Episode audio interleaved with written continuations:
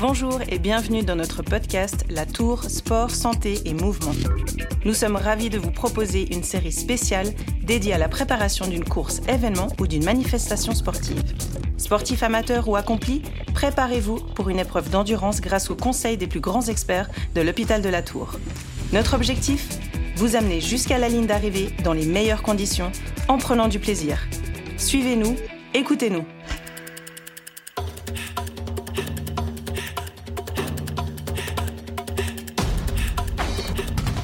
Je suis Sarah Chiarello et aujourd'hui on se demande comment optimiser sa récupération après une épreuve sportive avec le docteur Boris Gojanovic, médecin du sport à l'hôpital de la Tour. Docteur Gojanovic, dans cette série, on parle tout particulièrement d'épreuves d'endurance, qu'il s'agisse d'un 10 km, un semi-marathon ou un marathon. L'aspect qui nous intéresse aujourd'hui survient une fois qu'on franchit la ligne d'arrivée, c'est la récupération. On entend souvent parler de ce terme, mais au final, qu'est-ce que ça veut dire exactement la récupération? La récupération, pour le sportif, finalement, c'est la capacité à refaire des efforts dans les jours qui suivent, ou bien tout simplement avoir bien encaissé les efforts qui ont été faits, par exemple ceux d'une course. Plus concrètement, c'est vrai qu'il s'agit d'éviter des douleurs, de ne pas avoir trop de courbatures dans les jours qui suivent, de se sentir plus frais, le lendemain au réveil par exemple, soit parce qu'on veut poursuivre un entraînement et on a d'autres objectifs, d'autres compétitions qui, qui peuvent s'enchaîner, on pense là aux athlètes de haut niveau, soit parce que tout simplement, ben, on va aller travailler et puis on a d'autres activités dans sa vie. Et puis un autre élément, euh, quand on a la répétition des efforts, et eh ben, c'est justement de ne pas être trop fatigué, mais de ne pas euh, risquer une blessure supplémentaire parce que le corps n'a pas assez bien récupéré. Comment peut-on s'assurer de bien récupérer après une épreuve sportive? En fait, c'est avant que ça se passe. Mieux on est préparé à une épreuve, mieux on a planifié son entraînement, on a fait sa course en accord avec tout ce qu'on a pu préparer en avant, et eh bien mieux on va récupérer. Autrement dit, le corps, il est prêt à faire une course, donc il est prêt à en récupérer assez bien par la suite. Maintenant, il y a des éléments qui se jouent aussi pendant la course. C'est de savoir si on adopte un rythme pour lequel on est prêt. Si on, essaye d'aller vraiment au-delà, on repousse les limites, euh, on se, se, met dans le dur, comme on est en mesure des fois de le faire pendant des courses, la récupération derrière, elle va être un petit peu plus difficile. Donc ça, c'est des paramètres qui sont individuels. Ça a trait aussi un peu à la motivation pendant la course. Des fois, des personnes vont se surpasser, vont, ignorer un petit peu la douleur, vont être capables de pousser un petit peu plus loin. Et ça, ça a un prix quand on le fait. C'est que la récupération, elle est plus difficile derrière. Tandis que si on gère sa course de manière un petit peu plus modérée, à ne pas trop trop forcer et avoir un bon planning de course, eh bien la récupération sera du coup meilleure.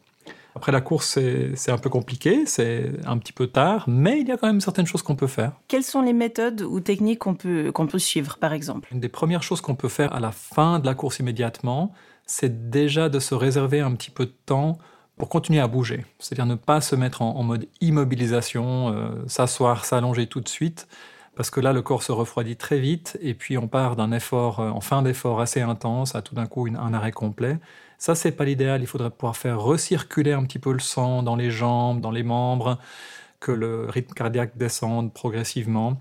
Ce qu'on appelle un petit peu le retour au calme ou le cool down en anglais. Et ça, il faudrait pouvoir le faire. Maintenant, c'est vrai que selon l'état dans lequel on termine sa course, des fois, on n'est pas toujours en mesure de le faire. On n'a qu'une envie, c'est de se poser derrière la ligne d'arrivée.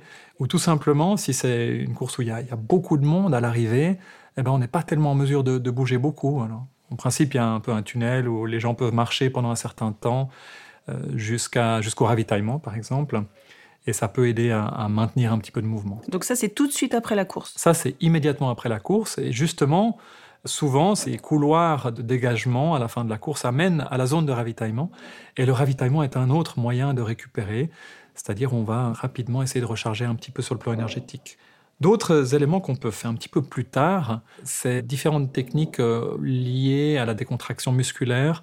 Et le froid a quelque chose de particulier qui a été pas mal étudié, en tout cas très appliqué dans le sport. Alors pas le froid dans le sens application de, glace sur le corps. Euh, oui, si on a une zone qui est un peu endolorie, ça peut aider. Mais par contre, la douche froide, le bain froid sont des choses qui sont régulièrement utilisées par les athlètes notamment parce qu'il y a, y a un certain bien-être sur le plan musculaire dans les jours qui suivent qui peut s'en suivre. Et l'autre chose, c'est que ça favorise le sommeil.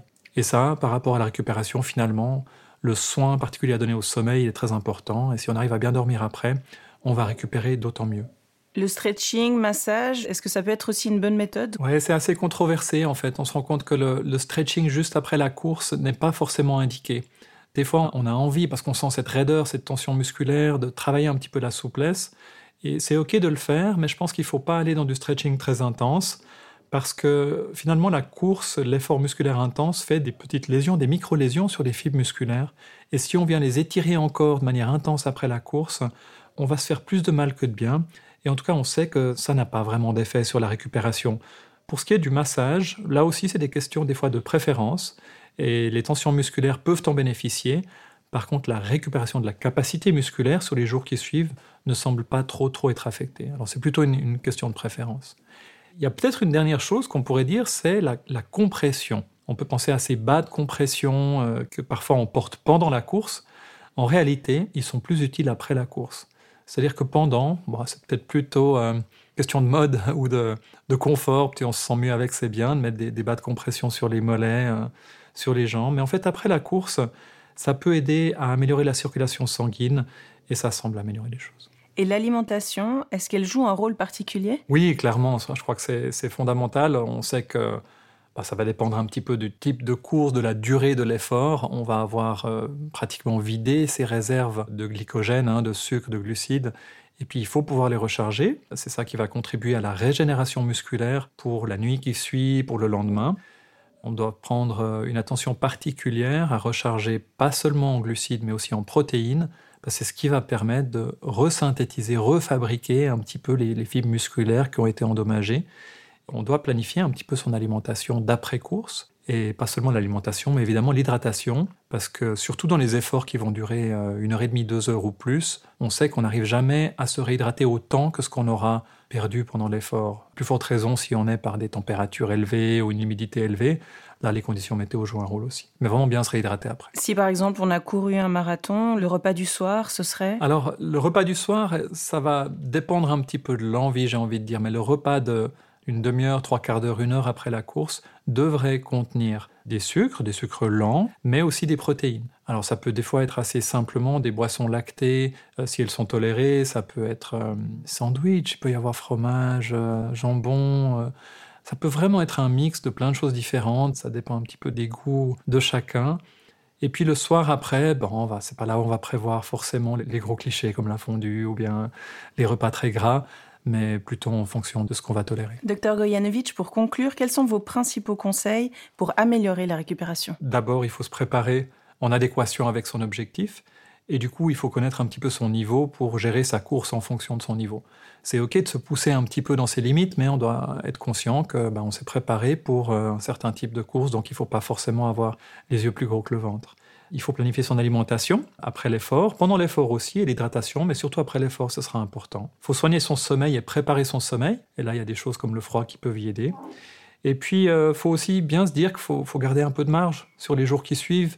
Si on a, pour la première fois, on va participer à une longue épreuve et qu'on n'a jamais fait ça, faut quand même s'attendre à être un petit peu fatigué derrière.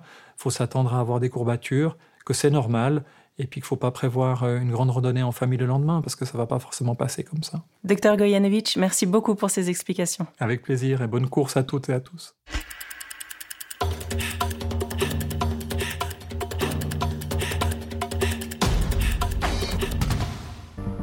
Si ce podcast vous a plu, abonnez-vous à la Tour Sport, Santé et Mouvement, disponible sur Spotify, Google et Apple Podcasts.